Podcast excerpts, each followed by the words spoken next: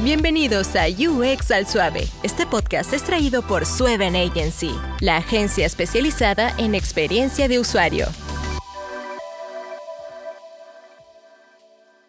Bienvenidos a UX al Suave, un espacio donde hablamos sobre diseño e interacción en español y sin presiones. Hoy tenemos el gusto de tener de invitada a Natalie Howell, diseñadora de experiencia desde hace ocho años. Hola Natalie, ¿cómo estás?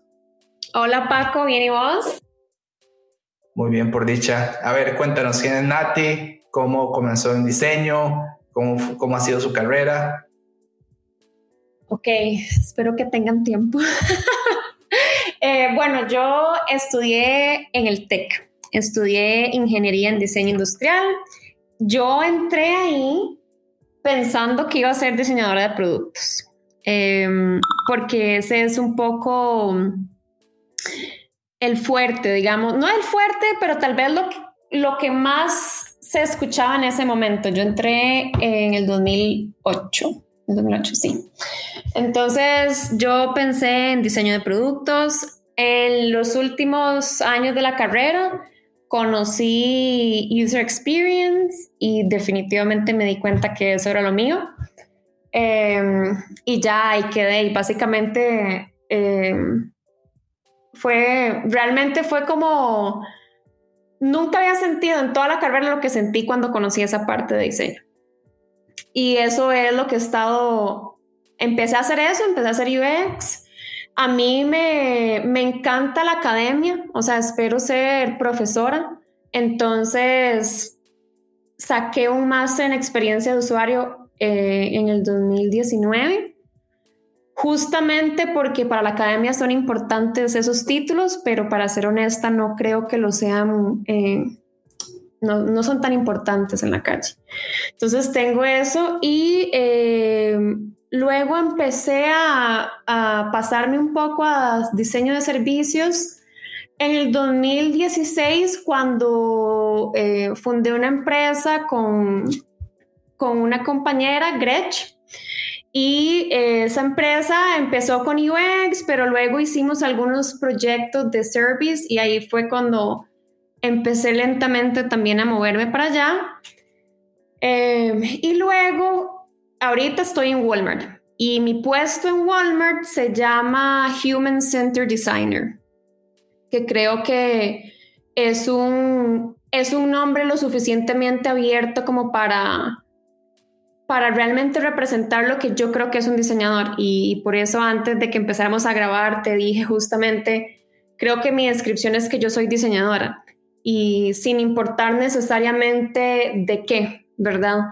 Em, tengo, también me certifiqué en transformación digital con la Universidad de Cornell porque un poco de, mi rol en Walmart es como entender, digamos, a las personas en esta transformación por la que Walmart está pasando y, entonces también es un tema interesante, o sea, como que siento que esas, mezclar esos temas me, ha ayudado y creo que en los próximos años es algo que va a funcionar un montón.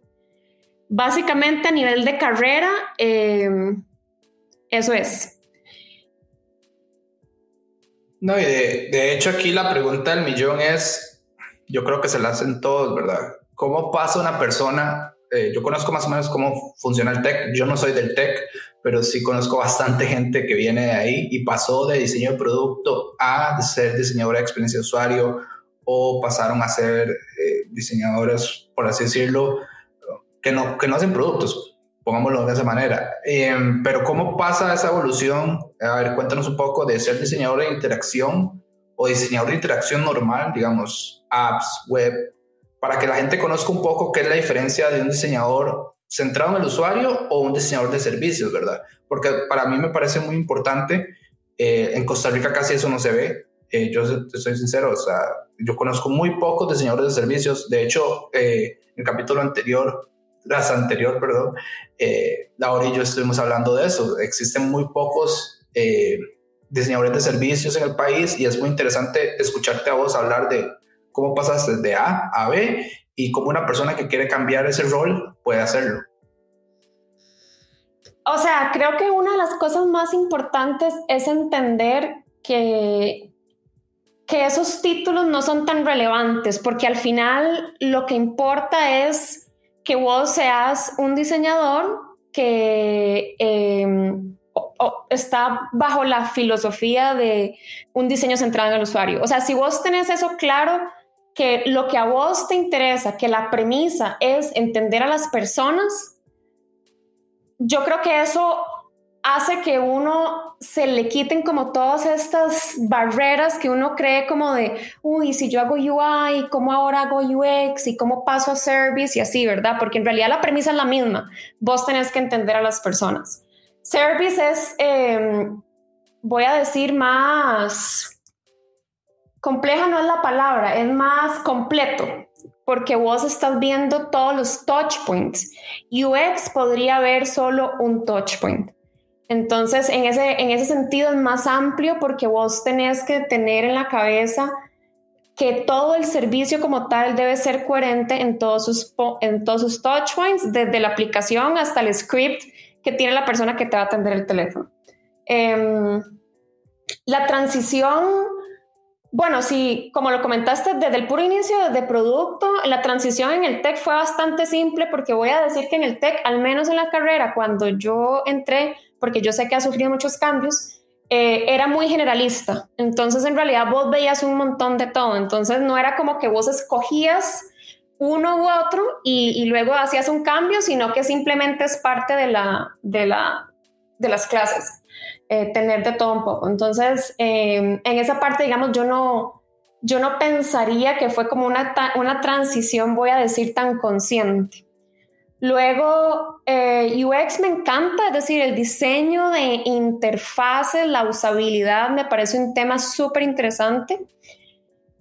Y la transición con Service Design, la verdad es que fue muy orgánica, porque mm, fue súper interesante, de hecho. Cuando estábamos en, en, mi empresa, que la llamábamos HH, la que tenía con Gretsch, este, en esta empresa tuvimos un cliente que era un cliente muy inteligente y estábamos hablando como de, de, UX y así, porque inicialmente nos contrató para, para, voy a decir, ahí fue donde empezó un poco el, servicio sin darnos cuenta, porque estábamos diseñando una aplicación, pero como estaba desde cero, empezamos a ver que en realidad no era la aplicación. También teníamos que contemplar que había una persona que iba a contestar en el call center y que además de esto nosotros teníamos que conectarlo con los proveedores del servicio al que estábamos ofreciendo. Entonces, ahí fue donde involuntariamente y de manera orgánica empezamos a hacer service y luego este cliente nos preguntó,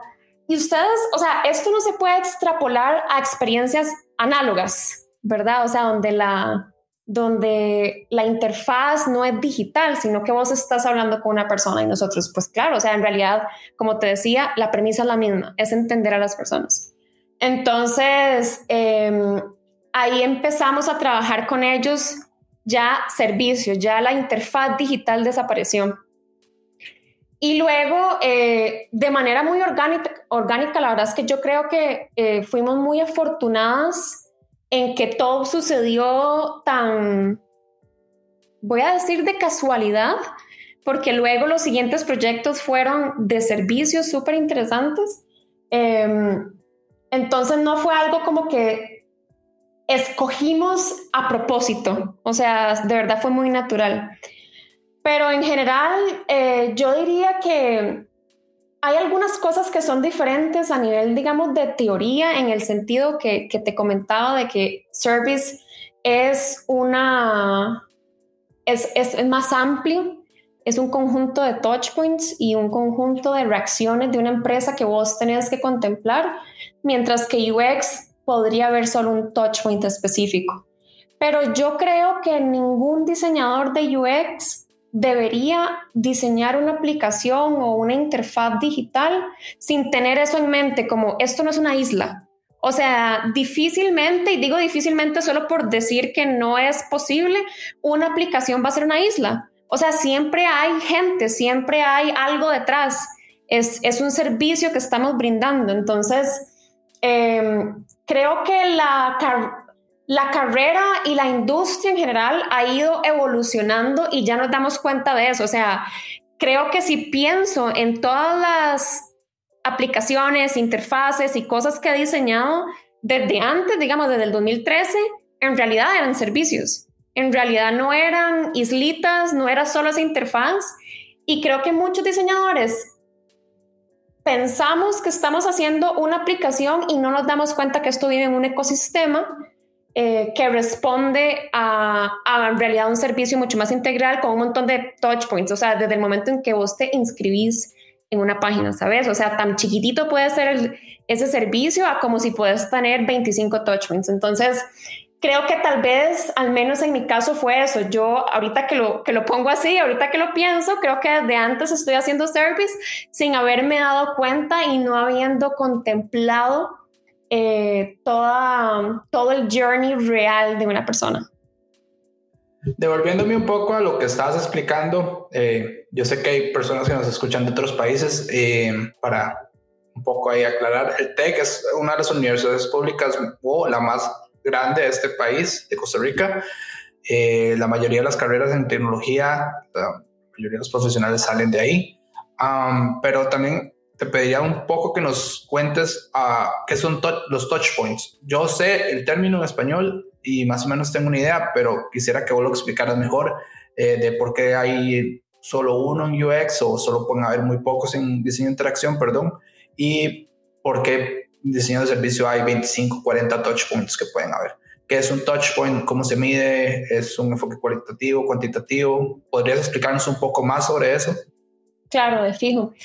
Un touchpoint es básicamente un punto de contacto entre la persona, entre el usuario y nuestro servicio, nuestra empresa, nuestro producto. Entonces, em, como te decía, creo que equivocadamente muchas empresas contratan UXers y les dicen, mira, tenemos eh, esta aplicación.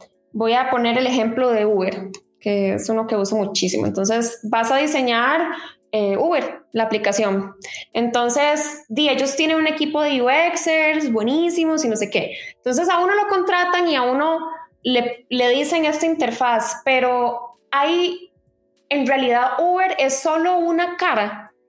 La aplicación que nosotros tenemos es solo una cara del del servicio que es en realidad, porque si pensamos, eh, es un comunicador, es un enlace entre nosotros, las personas que ocupamos, ir de un lado A al lado B, el chofer, además, o sea, está el chofer que nos va a llevar de A a B, y además están eh, todas las personas que te van a solventar alguna problemática que vos tengas. Entonces, imaginémonos que perdí mi sombrilla y entonces yo ando viendo cómo contacto a la gente de Uber para decirle que perdí mi sombrilla y para ver si puedo contactarme con el último chofer con el que estuve. Entonces, en realidad el servicio de transporte que nosotros como usuarios vemos es, es más complejo que el servicio de transporte. Ahí ya tenemos, ahorita mencioné rapidísimo tres actores las personas que nos, nos, contestan en servicio al cliente, el chofer y yo como, como, como usuario.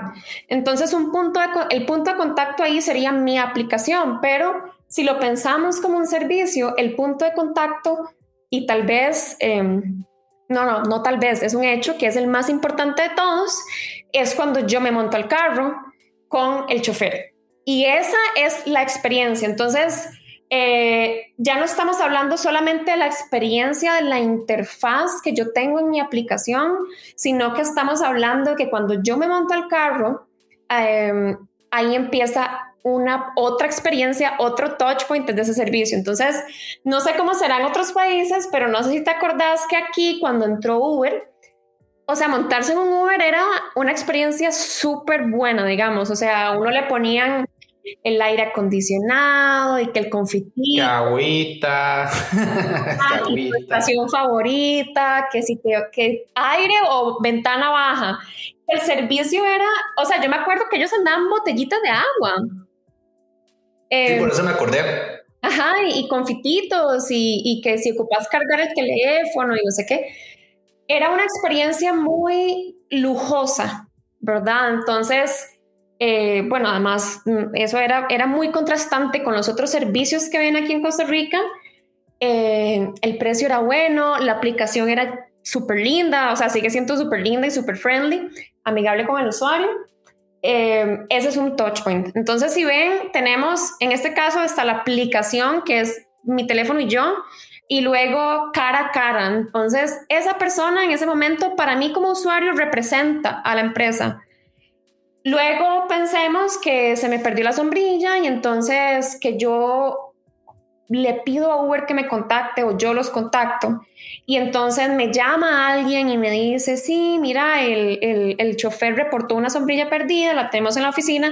Ese es otro touch point, ese es otro punto de contacto que yo tengo con el servicio. Entonces, si diseñamos eh, end-to-end, de punta a punta, desde que yo pido un Uber, desde que lo estoy buscando, hasta que me bajo, hasta estas excepciones que me ayudan con sin perder mi sombrilla. Todo esto es servicio completo. Y los touch points, eh, como ya los expliqué, son esos puntos de contacto que son muy delicados cuando estamos diseñando un servicio porque tienen que ser consistentes y ahí es donde las experiencias empiezan a romperse, porque entonces, bueno, la aplicación de Uber para mí siempre me ha parecido súper buena, pero justamente como comentábamos, la experiencia dentro del Uber con los choferes, al menos aquí en Costa Rica, ha caído. Entonces ya me enojo con ellos porque, no sé, era, tenía la música a todo volumen o qué sé yo, ahora con la pandemia que se quitó la mascarilla y que no se lavó las manos y que no, no, me, no me ofreció alcohol gel. Entonces se empieza a ver interrumpida la experiencia que tuvo que haber sido completa. Entonces ahí es donde te digo que se comete ese error de que sí, yo estoy diseñando la, la aplicación y me contrataron para eso, pero no estamos pensando que también a los chicos de Uber deberían, voy a decir, recibir algún tipo de capacitación y contar con unos comportamientos mínimos aceptables cuando atienden a sus clientes, igualmente que el call center va a tener su script y todo debería ser consistente. Entonces, ahorita, hoy, yo pienso que la experiencia de Uber no es consistente. O sea, realmente vos tenés la suerte que te topas un buen chofer o no aunque la aplicación sigue siendo igual de buena. Pero la pregunta del millón sería, en este caso, Uber no está utilizando eh, su, su, forma de, de, calificación de los, de los choferes. Digamos, yo califico un chofer 3, 2, 1 y debería haber un sistema que lo saque del sistema, por así decirlo. O sea, ahí la experiencia es mala. Yo estoy esperando que ese chofer ya no esté en el sistema porque tiene baja calificación o nosotros nos da pereza calificarnos como, como usuarios y entonces siguen habiendo varios choferes malos. No sé si me explico el punto. puede ser también, también puede ser eso, ¿verdad? Que, que la gente va a poner cinco estrellas, listo, chao, ¿verdad? Y esa es la otra parte del servicio. Total, creo que ahí tenés, o sea, tenés toda la razón y es parte de entender la evolución de los usuarios, porque digamos, eh, uno se acostumbra al dolor y uno se acostumbra a esos cambios. Entonces, digamos, yo hoy, para ponerle cinco estrellas a, o sea, a alguien, em, digamos que fue porque realmente es excelente pero casi siempre es como Dino cuatro, porque yo, yo, al menos yo, que, que soy muy sensible a la experiencia, obviamente, ¿verdad? Eh, además me fijo en todo porque es parte de mi trabajo. Eh, para mí alguien que es cinco estrellas es alguien que, que di que no sé, me cayó bien y, me dijo que sí estaba cómoda y así, ¿verdad? Pero nos acostumbramos al dolor. Antes probablemente, eh, si no me ofrecía agua, ah, no, aquí va tres estrellas, ¿verdad? Entonces, lo que decís es muy interesante porque, claro, nosotros alimentamos al sistema, pero también nos acostumbramos con, eh, por el del dolor, eh, nos acostumbramos a vivir con él de forma tal que ahora somos mucho más tolerantes. Porque yo ya sé, o bueno, yo no sé hace cuánto no me he topado un Uber que me regale agua o que me ofrezca un confite. Eh, entonces, creo que mm, las exigencias van cambiando y ya es como, de ahí ya no hay nada que hacer. No, a mí me daría miedo, digamos, que un Uber me regale un confite. Depende, ¿verdad? Así es como, así se vería raro, así como. Yo creo que es que eso es lo que ha cambiado. Hemos cambiado. Uber en Costa Rica tiene cinco años aproximadamente. Yo creo que ese es el sexto. Y hay que, hay que, no sé si en otros países de Latinoamérica eh, pasa lo mismo, y hay que explicarlo un poco. Costa Rica tiene un mal servicio de transporte público. Nosotros no tenemos metro, no tenemos tren, somos un país sumamente pequeño con un servicio de transporte horrible, con un sistema centralizado de buses, todos los buses van a la capital, salen de la capital. Y entonces hemos vivido como, por así decirlo, entre taxis y buses. El servicio de taxi en Costa Rica es muy caro y es un mal servicio también. De hecho, eh, choferes que no quieren hacer carreras cortas, choferes que eh, modifican, aquí se le llama María el taxímetro, modifican el taxímetro para cobrarte el doble o el triple de lo que realmente es. Entonces hemos vivido esta cultura de cualquier cosa es buena, aparte de ellos, ¿verdad? Entonces nosotros vimos a Uber como, Dios mío, Uber, nos dan confites, el aire, y entonces hemos vivido con eso. Y yo creo que ahí es donde viene un, un diseñador de servicios o un diseñador de experiencia de, de servicios, por así decirlo porque Uber puede estar perdiendo choferes, puede estar perdiendo clientes contra la competencia. Omni, Didi en Costa Rica, y que un diseñador podría, como vos en este caso, podría ver qué está pasando. A ver, puede ser que te digan a vos, mira, y estamos perdiendo 300 clientes al mes y no sabemos qué está pasando, no sabemos si es el app, no sabemos si es que no pueden pagar, qué, qué diablo está pasando, ¿verdad? Yo creo que es donde entra un diseñador de servicios. Total, y además em, eso que decís es muy, es muy valioso porque, claro, yo estoy hablando desde mi, desde mi sesgo de diseñadora, ¿verdad? Em, pero es importante ver los números. Entonces, voy a poner, es, es, un completo invento lo que voy a decir, pero supongamos que aunque yo percibo que la experiencia de Uber ha caído y que está rota porque no es lo mismo la aplicación versus lo poco consistente que son los choferes que me atienden, resulta que, di no, que en realidad yo no, no sufren ninguna caída porque tal vez nuestra cultura, como decís, porque siempre hemos tenido un servicio de transporte complejo, eh, de transporte público y bueno, no, y privado también. O sea, en realidad en general el transporte en Costa Rica es complicado. Eh, ya nos acostumbramos y aunque ya no me dan confites, igual sigue siendo lo mejor que yo puedo conseguir, digamos. Entonces, al rato y no han perdido nada, o sea, tal vez calificamos a todos súper bien y todo el mundo está feliz y este es mi sesgo. Entonces, en realidad, eh, como decís, hay que ver hay que ver los datos. O sea, necesito en realidad ver si, si lo que yo pienso como diseñadora, que como, la, como soy inconsistentes entre esos touch points, ¿qué es más poderoso? ¿Esa inconsistencia o que en realidad igual prefiero el Uber porque es el mejor servicio que puedo tener, aunque como, como una campaña presidencial que tuvimos, es lo menos malo? ¿Ok? Em, entonces, eh, creo... Sí, terrible, digamos, terrible. Sí, sí. Entonces creo que ahí hay que ver los, hay que ver los datos y ver por qué, ver qué son esos cambios. Y sí, ahora que entró eh, Didi y Omni, yo no he percibido ninguna diferencia con los Uber, digamos. O sea, en realidad yo veo que están bastante parecidos. Yo tuve la experiencia hace unos años de utilizar el servicio en otro país, más específicamente cuando Costa Rica no existía, en México y me llamó mucho la atención que ellos ya habían pasado la etapa de enamoramiento, por así decirlo, de que era un servicio premium, porque en México existía Uber Black, ¿verdad? Y Black era como el servicio premium, había Uber Pop. Y es muy bueno este ejemplo de Uber, porque ellos pasaron, los choferes pasaron ese enamoramiento, mira, ganó bien, mira, este es un, yo puedo ganarme la vida con esto, pero Uber nunca se pensó para eso. Uber se pensó, eh, ellos yo vi más o menos la historia de cómo ellos lo pensaron y se pensó de que vos, mira, te sobra tiempo, tenés tu carro, haces Uber un par de horas y sigues con tu día, ¿verdad? así es como nació. Y en México, todo el mundo como acá empezó a comprar carros, empezó a comprar eh, o alquilar carros también para Uber y entonces pasó que se acabó. Y entonces yo le pregunté al chofer, mira, ¿y qué se gana? Yo siento que es muy barato y pesos contra dólares. Costa Rica no está dolarizado, pero la mayoría de las personas ganan en dólares en el sector privado, ¿verdad?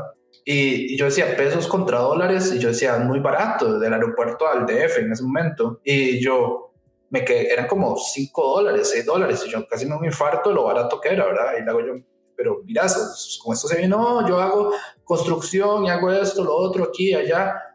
Y yo decía, Dios mío, entonces él maneja ocho horas y más de esas ocho horas trabaja en otra cosa para cubrir su salario. Y la experiencia fue regular. Y yo decía, ¿esto será la experiencia que realmente Uber vende en otros países? ¿Será que es México? ¿Será que es, que, mira, es el carro? Yo pedí una, uno barato. Yo no sabía cómo funcionaba Uber en ese momento.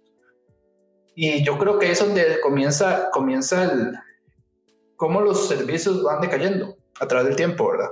Eh, aunque vos tengas el dinero para pagar Uber Black, Uber VIP o como lo quieran llamar, como un servicio decae en el tiempo y ellos no han hecho por dónde tampoco arreglarlo, ¿verdad?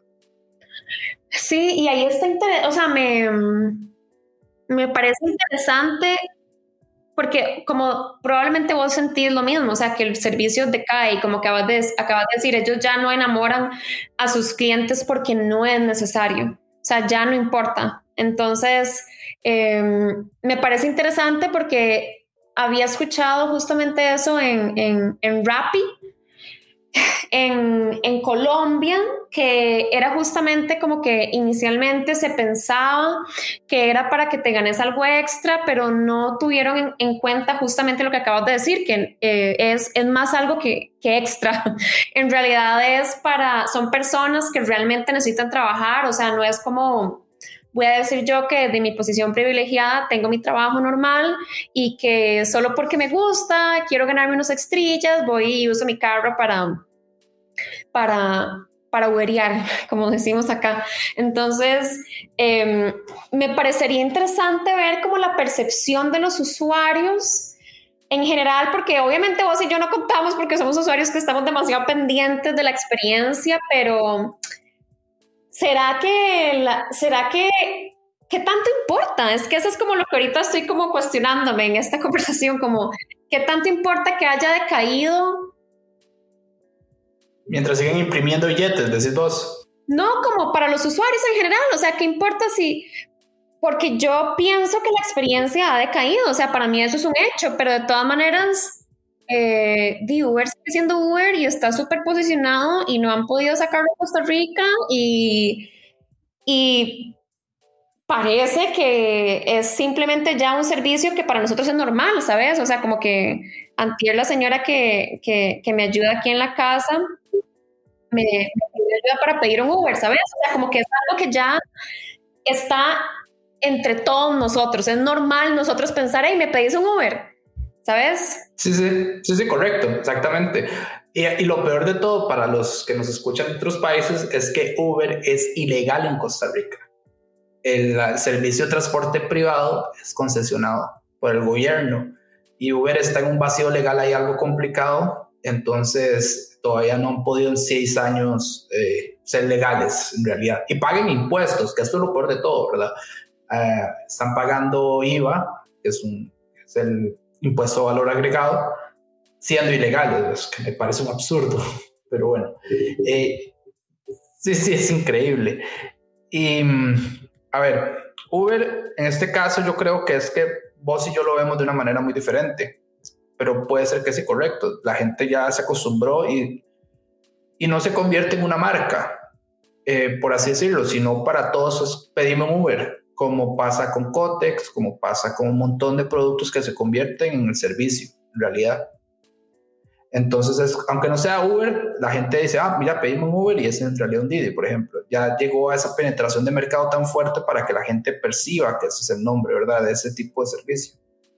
Em, y cambiando de tema aquí un poco, quisiera saber si a usted pasa, que me parecería increíble para que la gente conozca más un diseñador de servicio, yo te tengo este ejemplo, a ver qué me decís, si es verdad o no. Yo he escuchado que los diseñadores de servicios están haciendo una fila en un banco y están pensando cómo cambiar todo.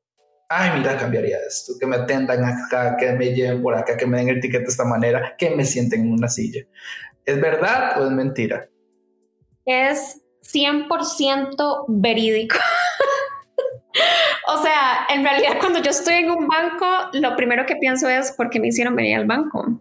O sea, ¿cómo es que, cómo es que todavía hoy en... ¿Cómo llegué aquí? Exacto, ¿cómo, es llegué aquí? en esta década seguimos viniendo al banco, no entiendo.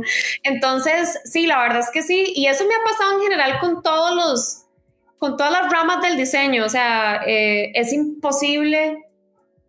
Yo soy diseñadora 24/7 y no, no, puedo, no puedo apagarme, o sea, y, y sabes qué es lo peor, que yo siento que como yo soy diseñadora de servicios y de experiencias, siempre paso por las peores experiencias y los peores servicios.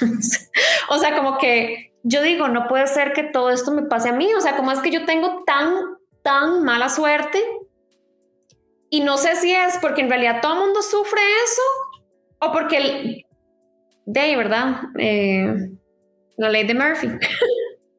yo te tengo una anécdota. Cuando yo empecé a estudiar en la universidad, yo tenía un profesor que no tenía nada que ver con diseño, que él decía que él se ganaba el cielo cada vez que iba a hacer fila al Banco Nacional.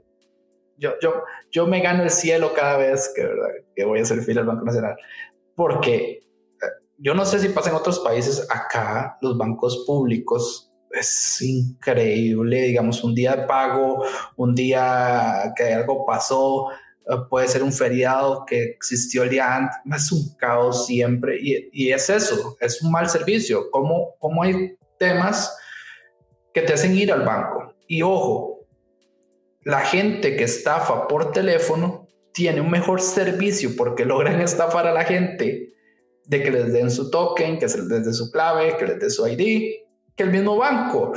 Es increíble. Yo, yo me quedé pensando un día de eso y yo decía, cuando ya alguien venga a hablar de servicios a UX al lo hablamos. Nosotros tenemos, nosotros tenemos una, una cárcel que se llama La Reforma. En realidad no se llama así, le decimos La Reforma. No recuerdo el nombre actualmente.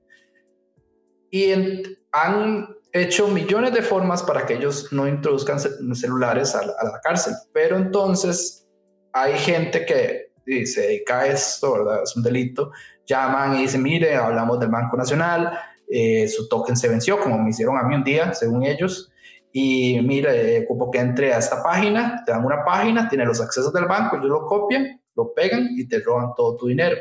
Pero la, eh, está tan bien hecho que el servicio de ellos es mejor que el banco. Pregun pregúntame a mí cómo es sacar el token, el token en línea yo, yo te lo mandé, de hecho, para que, no recuerde, la temporada pasada, Natalie nos vino a hablar de índice de fracaso. Eh, y yo le mandé un fracaso muy bueno después. Eh, a mí me hicieron, el token es, es un aparato que da códigos aleatorios para que puedas entrar a tu sistema de, de banca en línea. Y, y, a mí se me venció. Y yo, le, yo en pandemia yo pedí, solicité mediante un correo, miren, se me venció, me lo pueden mandar a mi casa que tenía que enviar mi, nombre completo, cédula, última transacción con mi tarjeta de crédito, eh, tarjeta de crédito, serial del token, eh, último día que usé la tarjeta, por Dios. Entonces, o que vaya, o que, vaya al banco. Es que yo digo, ¿quién se acuerda eso de la última transacción? Pucha, muy difícil, o sea, realmente no sé, o sea, además uno tiene un montón de cosas automáticas y yo no sé si la última transacción fue la automática de Spotify o no sé, o sea, me parece, me parece que es un muy buen ejemplo porque realmente el Banco Nacional es, me han dicho que el popular es peor, pero nunca, nunca utilizo el popular. No, el, el Banco Popular de Costa Rica, el Banco Popular para Trabajadores de Costa Rica, es el nombre completo, por Dios santo, es una cosa hecha en los noventas. Antes usaban Flash.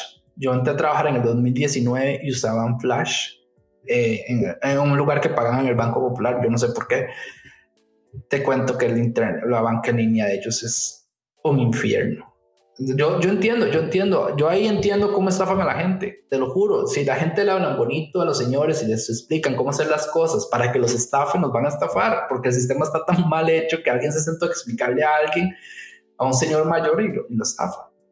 Sí, que, que, fuerte eso, nunca lo había pensado, pero tener razón, el servicio que, que da la reforma es mejor que el que da el banco. Sí, el call center de la reforma, cualquier empresa se, se hace call center. O sea, es, es, increíble. Es que la gente, yo, yo algún día voy a buscar un ejemplo para subirlo acá. Eh, es increíble cómo, cómo ellos hablan como representantes de un banco y como tenemos un, un mal servicio, entonces la gente piensa que es el banco y da los accesos y han estafado millones de millones de millones de colones, dólares en Costa Rica por culpa de esto, ¿verdad? Sí, qué, qué fuerte, no, no, o sea, yo nunca he escuchado un audio, pero de, de esos, de esos em, robos, pero sí conozco gente que realmente, ¿sabes? No, no es, voy a decir, no es mi abuelita, sino que gente, digamos, que, em, que no serían difíciles, o más bien que no serían fáciles de, em, de, engañar y que estuvieron a punto, pero a punto de caer por el, por el servicio, la voz, las palabras que escogen. O sea, vos no sentís que estás hablando con alguien de la cárcel, digamos. No, de hecho, ese es el problema mayor, eh, que, que ellos ya los han ido entrenando de una manera de que hablan como el banco. Eh, y eso es un problema, ¿verdad? Y yo creo que es parte de la responsabilidad que tenemos como diseñadores también. A ver, si existiera una persona que sea la diseñadora de servicios del Banco Nacional, ya se hubiera dado cuenta de esto y hubiera buscado la forma de que ciertas cosas se hagan solo en banca en línea y educar a la gente. Es, ok, no importa, bueno, tenemos un problema, nos están hackeando la base de datos, llaman todo lo que pasa, ¿verdad? Y buscar la forma de decirle a la gente, no, mire, no de su clave, esos anuncios que hacen son horribles, ¿verdad? Esos, no estoy hablando de esos anuncios, sino de una forma de educar a la gente, decirle, bueno, no, usted nunca le dé la clave a nadie por teléfono, solo banca en línea o puede dar la clave cuando está en el chat y ya. O a buscar un sistema que pueda ser más inteligente, un app, por ejemplo, que sea un app exclusivo al banco. Entonces la gente tiene que bajar el app y no contestan nada por teléfono. Es que eso es lo que abre la puerta a tener un mal servicio. Claro, el contacto con otro ser humano. O sea, es que digamos, o debería ser que todo lo puedes hacer digital y lo que no puedes hacer digital, tenés que ir al banco. O sea, como que eh, en un servicio tan delicado como la banca, eh, pucha, es que el, teléfono, el teléfono casi que no debería ser una, no debería ser una opción. Por no debería ser una opción, no debería ser una opción. Justo, justo por eso en, en, en, en, países donde existe, digamos, la posibilidad de, de, engañar a las personas de esa manera. Y ya, esa es otra vez, ya tenemos suficiente tecnología desde desde muchas otras ópticas, digamos, muchas otras posibilidades, como para que sigamos usando el teléfono. Sí, eso es, esa es la parte que yo creo que aquí es el error más grande que, que, tenemos, ¿verdad? Es que, y yo no sé si pasa en otros países, ¿verdad? En Costa Rica sí, sí esto es un tema muy delicado porque la mayoría de los bancos son públicos tiene muy mal UX, muy mal diseño de servicio y muy, muy, muy mala accesibilidad. Eh, y entonces empiezan estos problemas, ¿verdad? Si ellos tuvieran un departamento de diseño de experiencia de usuario, miren, así es como hay que hablarles a la ciudadanía, y todo esto no es que no pasaría, pero yo creo que el porcentaje disminuiría bastante. Pero bueno, es un tema, ¿verdad? Que, que podemos hablar horas, de horas, de horas. Porque Totalmente. Sí, es, es algo así increíble. Y para los que están comenzando en esto, y yo sé que la mayoría de las personas que nos escuchan no vienen de diseño de servicio, vienen de diseño de experiencia de usuario, vienen de UI, de UX, para, para ponerlo más simple. Sepan que ustedes diseñan para la gente. Yo sé que suena muy trillado, yo sé que suena muy a mercadotecnia, yo sé que suena a cursos así de, de, no sé, de Udemy. Ustedes diseñan para la gente. Recuerden que siempre que todo lo que ustedes diseñan va a afectar a alguien. Punto. Eh, va a afectar, eh, si ustedes hacen un mal diseño, una persona tiene que ir a un banco. Si ustedes diseñan algo mal, eh, por ejemplo, un e-commerce malo, la gente tiene que ir a la tienda estamos en una pandemia todavía. Al día de hoy existe la vacuna, ya gracias a Dios, pero todavía la población no ha sido vacunada en su totalidad. Entonces recuerden esto, siempre que ustedes diseñen algo, va a afectar a las demás personas.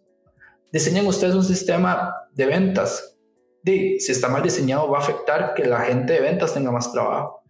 El diseño de experiencia de usuario afecta a todos y es una cadena que ya el diseño de servicio ve en la parte física y en la parte digital. ¿Por qué? Porque el diseño, porque el diseño de servicio, después una persona como Natalie tiene que ver por qué demonios hay una fila de como 100 mil kilómetros, ¿verdad? Al frente del banco. Sí, eh, y en tiempo de pandemia, o sea, qué terrible, como que pasé, pasé por el back aquí en, aquí en Pavas, por acá cerca, ¿verdad? Donde yo vivo.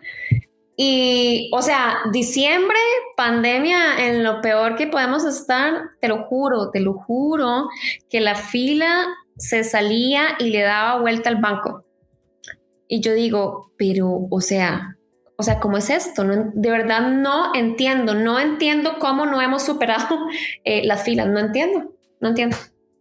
No, y el back, yo, yo, yo lo puedo decir, aquí estuvo Luis Murillo, Luis Murillo fue parte al inicio de la aplicación del back. Eh, el back tiene uno de los mejores UX UI que existe en el país. Total. No, en la región. No es perfecto, en la región sí. No es perfecto, no es perfecto, pero es, es el mejor en Costa Rica. No sé cuál otro más. No sé, Natalia, si vos tenés otro ejemplo. Yo creo que no, ¿verdad? y es que esa es la cosa, como que, como que uno sabe, eso es un buen ejemplo. Yo sé que no pueden ser perfectos. Mm, el diseño siempre se puede mejorar, pero uno ve que esta gente le está poniendo constantemente está mejorando su aplicación, constantemente le está poniendo funcionalidades que hacen que todo sea más fácil. Esta gente le está poniendo, entonces eh, definitivamente son, eh, en el país son el mejor y en la región yo diría de los mejores. No conozco todas las aplicaciones en otros países, pero realmente la funcionalidad, eh, la usabilidad es muy buena tanto en la aplicación web como en, como en, la móvil. Y como vos decís, no es perfecta, pero no importa.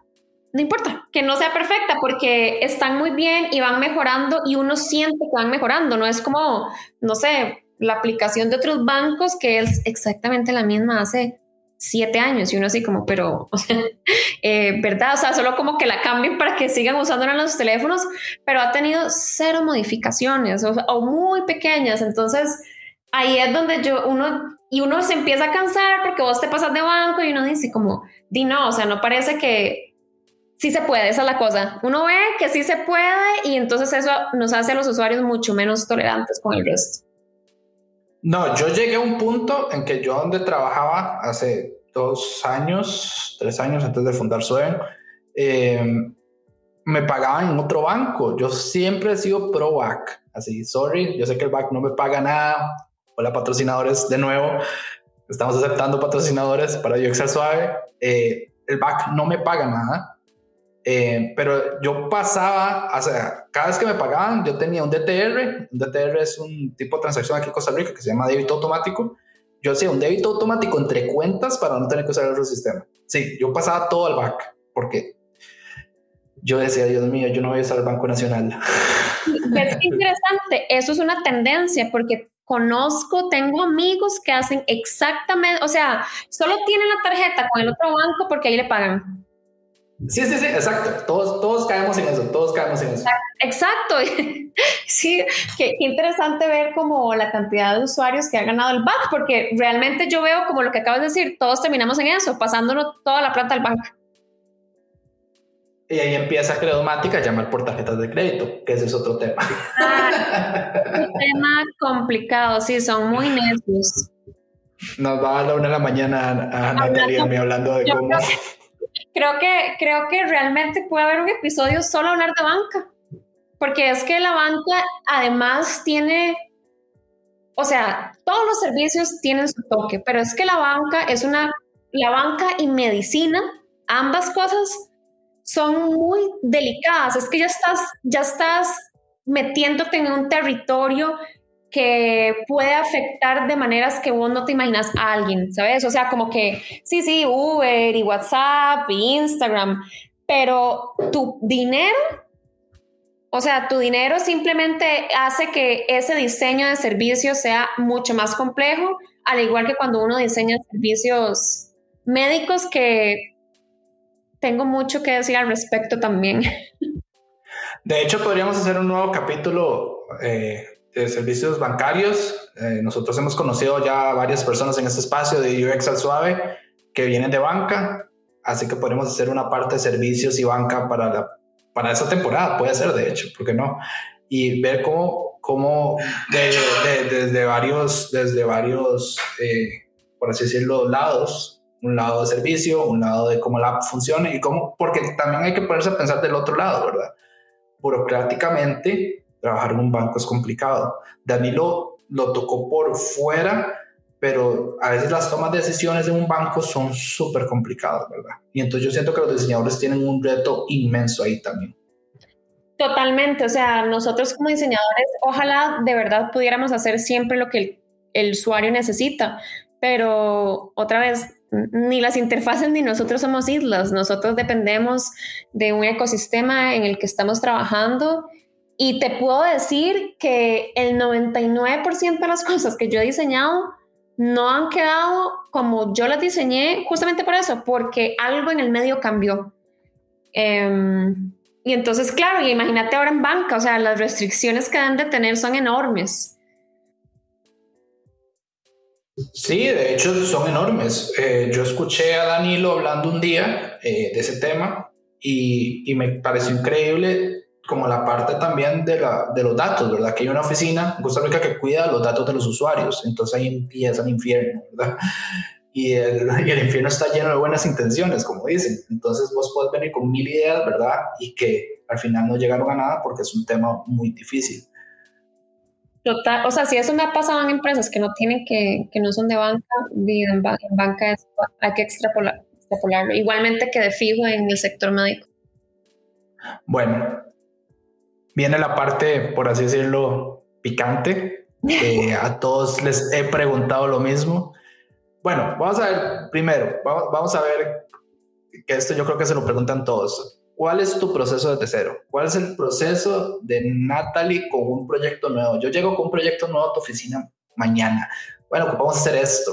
Como tú estás trabajando en una cosa que no es tan, por así decirlo, eh, tangible, vamos a poner un nombre ahí como de, bueno, de, yo ocupo mejorar eh, las filas del Banco Nacional o la experiencia que tengo en la sucursal de Pavas del Banco Nacional. Eh, ¿Cómo iniciarías? ¿Cómo te haces? ¿Cómo, ¿Cómo una persona en servicios inicia un proyecto de cero? Ok. Em, bueno, partiendo de, de, lo que dije inicialmente, que no pienso que sean abismalmente distintos, para mí el primer paso completo, absoluto, siempre no me lo puedo brincar es entender el contexto. O sea, simplemente yo no puedo arreglar lo que no entiendo. Entonces, em, siempre pido, pido todo lo que tengan acerca del problema. Siempre, o sea, a veces las documentaciones no son tan organizadas como a uno le gustaría, pero, pero sí es frecuente como que tengan cosillas, o sea, sabes, presentaciones, correos de comentarios y cosas así. Yo pido todo lo que tenga, lo que parezca que no es necesario y que es tonto, no, no, no, pásenmelo. Este, también obviamente entender, porque al entender el problema tengo que entender lo que está sucediendo a nivel, digamos, la percepción de la empresa, pero también tengo que entender qué es lo que está pasando afuera. Entonces, digamos que en un ejemplo como este tendría, tendría alguna técnica de investigación que seguramente has escuchado el nombre generativa, donde yo pueda entender el contexto. O sea, yo ahí quiero mucha información, quiero todo, todo, todo. No tanto, no estoy viendo tanto la calidad, sino más bien cantidad para poder tener muchos puntos de vista.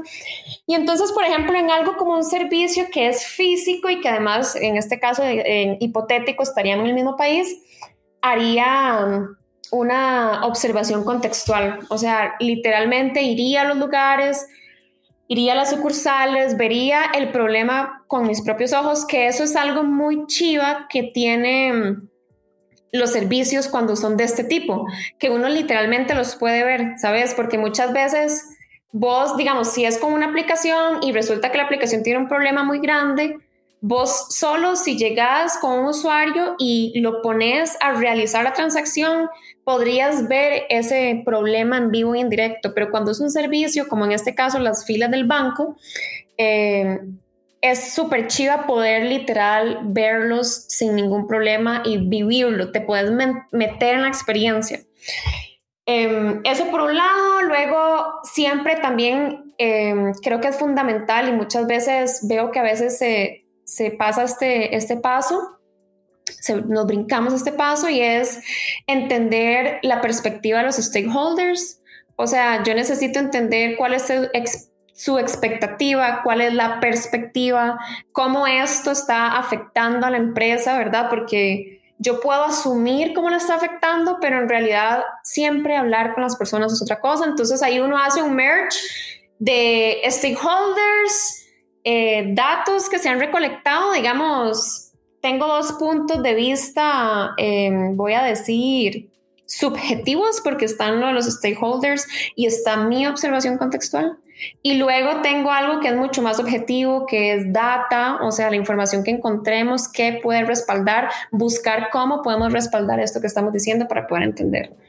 Y luego de eso es... Em, ahora como empezar a entender el modelo mental de las personas, alinearnos, alinearnos con los usuarios, porque cuando yo rompo el modelo mental de las personas, la manera en que ellos piensan, voy a, voy volverme un poco. El modelo mental básicamente son las expectativas que yo tengo con algún servicio o algún producto, ¿verdad? Entonces, cuando vos pensás que si le das clic a la X en un pop-up, el pop-up se va a cerrar.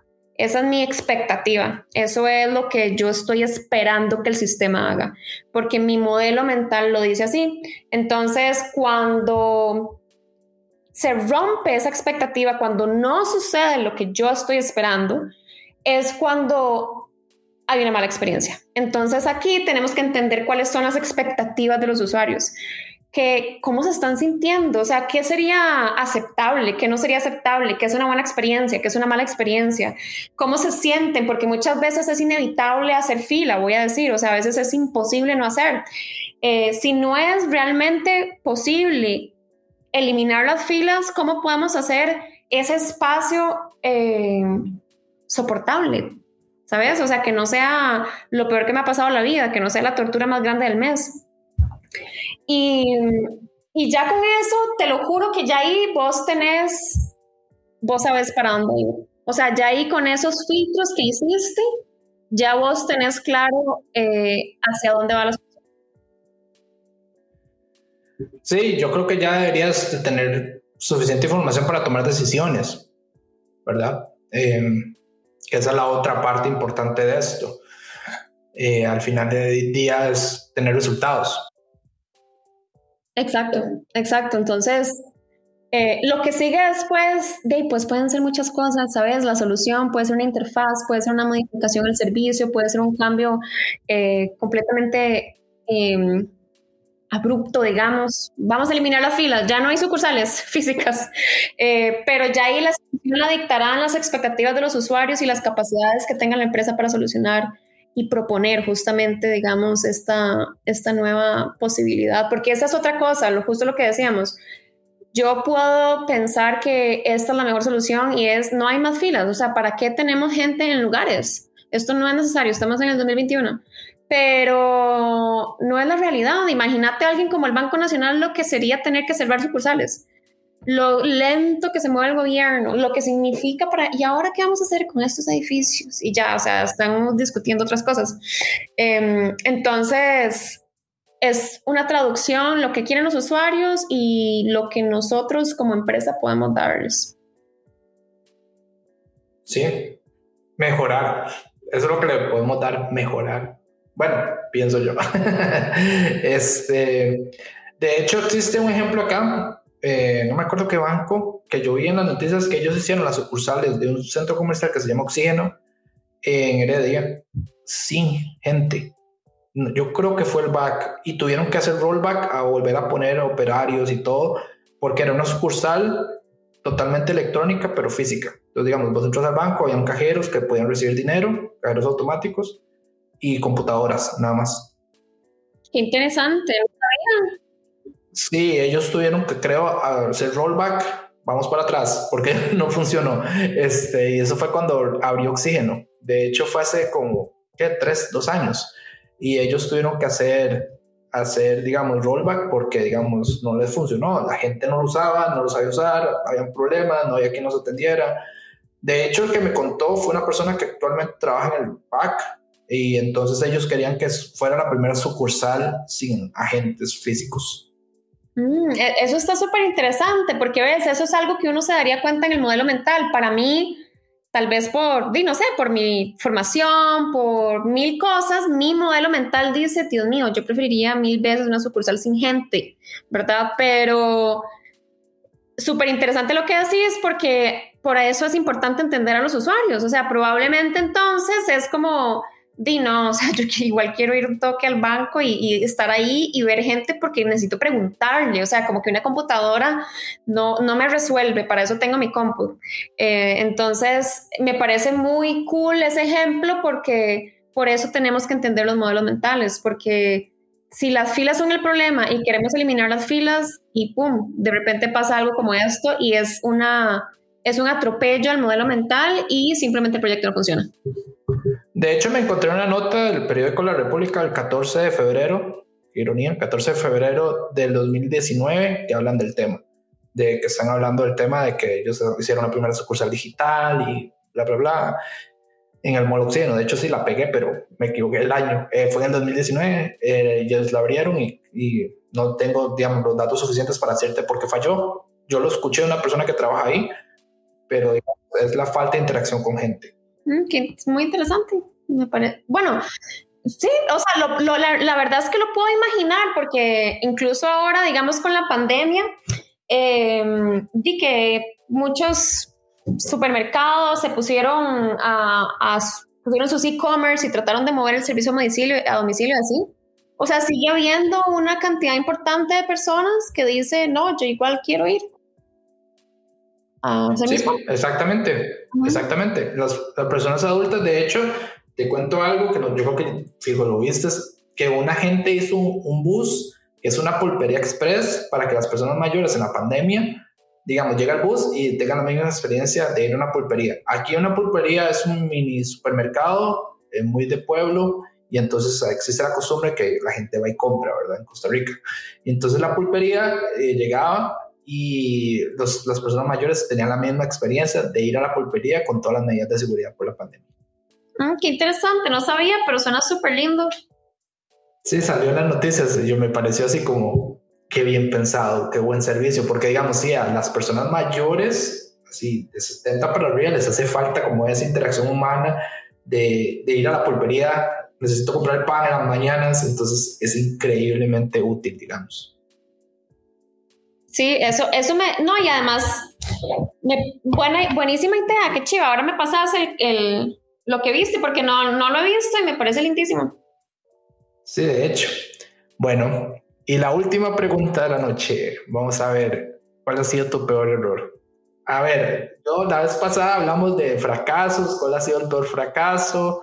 Eh, esta vez es todo tuyo, entonces, ¿cuál ha sido tu peor error y por qué? Ay, qué difícil, qué difícil, pero ve, se, se me viene a la cabeza un proyecto en el cual creo que el error fue que habían más de 150 requerimientos que dictaban la experiencia sin ningún análisis previo. Entonces, eh, o sea, a mí me dieron ese proyecto, era, los requerimientos eran un Excel gigante realmente, o sea, eran casi 200 líneas, donde ya decía, voy a inventar porque no me acuerdo el detalle, pero decía algo así como, y si le da clic a la pestaña del menú, se despliega un drop down hacia la derecha. ¿Sabes? O sea, como que ya estaban dictando cómo iba a ser la experiencia y creo que yo ahí me equivoqué porque yo como diseñadora no hice más push para analizar esos requerimientos y decirles, no, eh, son toque, eh, esto no, o sea, ustedes ya están dictando la experiencia, aquí yo solo voy a dibujar, ¿sabes? Em, creo que, o sea, si pudiera volver el tiempo en uno de mis proyectos, realmente creo que ahí no, porque al final la aplicación quedó como prácticamente en la aplicación que estaba al inicio, porque la persona que me, que me contrató ya tenía una aplicación corriendo y básicamente, voy a decir que fue un medio risking, ¿sabes? O sea, no, no, no hice suficiente push para que realmente fuera un proceso centrado en el usuario. Y, y o sea, esos requerimientos mal, digamos. Me, has contado algunos errores de otros eh, y claro, sin requerimientos, yo creo que se sigue yo creo que yo tenía acceso a requerimientos en un momento en que no tenía que tener acceso a requerimientos. Bueno, cada quien de los que se ha sentado aquí, solo tres no tuvieron errores porque, verdad, no trabajan en esto. Eh, para que no te sientas tan mal, digamos, tu error está bien, bueno, un error regular, digamos, un, buen error. El, de los peores que he escuchado en este podcast han sido el de Sergio, que Sergio hizo un prototipo meses, de meses en Azure y no llegó a nada. Entonces, digamos, invirtió una cantidad exorbitante de tiempo en un prototipo súper detallado y todo, y que al final dijeron, no, porque lo que pasa en Azure es que entrases en ese vacío ahí de hacerlo lo más real posible y no llegó a nada. Adrián, Adrián, sin requerimientos empezó a diseñar. Ese ha sido el mejor. Ese, para mí ha sido mi favorito. porque a todos nos ha pasado.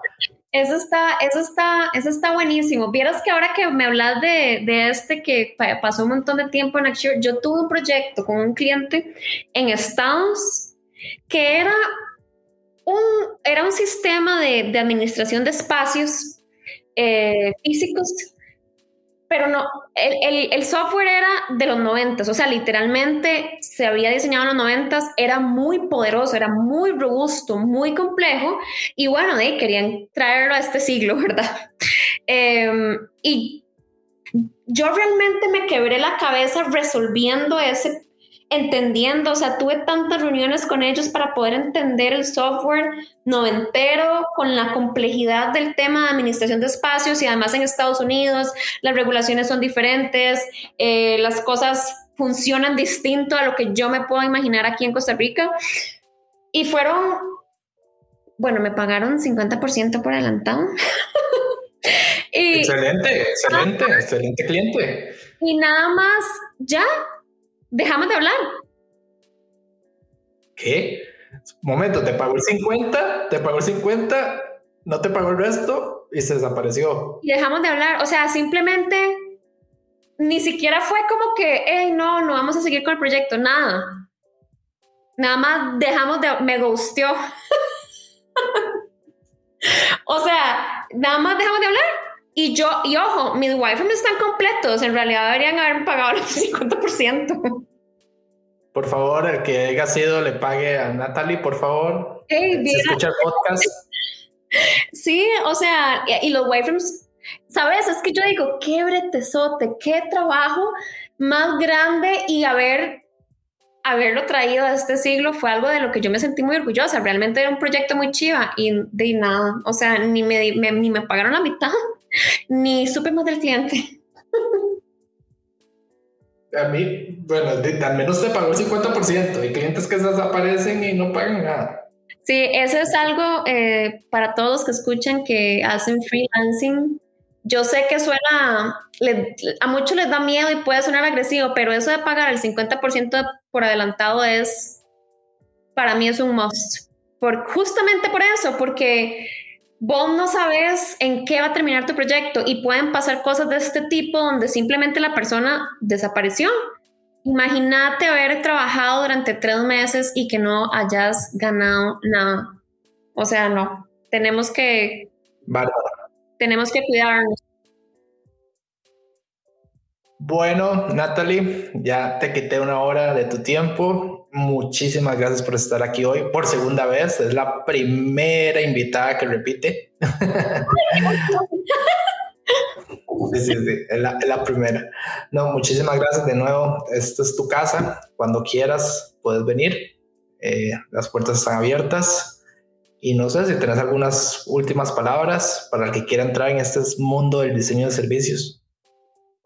Eh, creo que lo que dijiste, voy a volver a repetirlo porque creo que es importante, no importa qué tan cursi suene el, la frase nuestra responsabilidad es con los usuarios y la premisa es siempre pensar en las personas. Y yo creo que realmente si alguien interioriza eso, se puede hacer cualquier cosa. Puedes hacer UX, puedes hacer este, service design, puedes hacer extrapolarlo, organization design, ¿sabes? Puedes hacer muchas cosas si vos entendés que las personas siempre tenemos que ser el centro de todos los procesos y todos los servicios.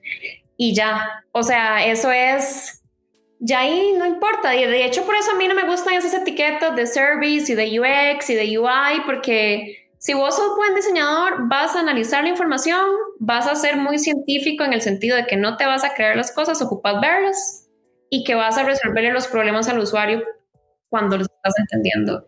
Y con eso, vos no hay diseño que no puedas hacer. Me parece súper bueno eso. No hay diseño que no puedas hacer. Voy a hacerle una camisa, de hecho. Voy a venderlo. bueno, sorry, Natalie. Me regalé una. Sorry, too, late, ya demasiado tarde, ya lo apunté y todo. Ahora una de mis chicas que me ayuda a diseñarlo. Vamos a hacer camisas, chicas, de suave. Y esa es la primera. Me, parece chivísima, nada más. No me enojo si me regalas una. Está bien. Oiga. negra, por cierto. Ok, entonces está bien. Hacer camisas blancas es mala experiencia. mala experiencia de usuario, escucharon. De, hecho, sí, una camisa blanca es terrible por todo. Este, de nuevo, gracias y hasta luego. Les habló Francisco Bravo y espero que nos escuchen en la próxima semana con un nuevo capítulo de UX Suave. Hasta luego. Gracias.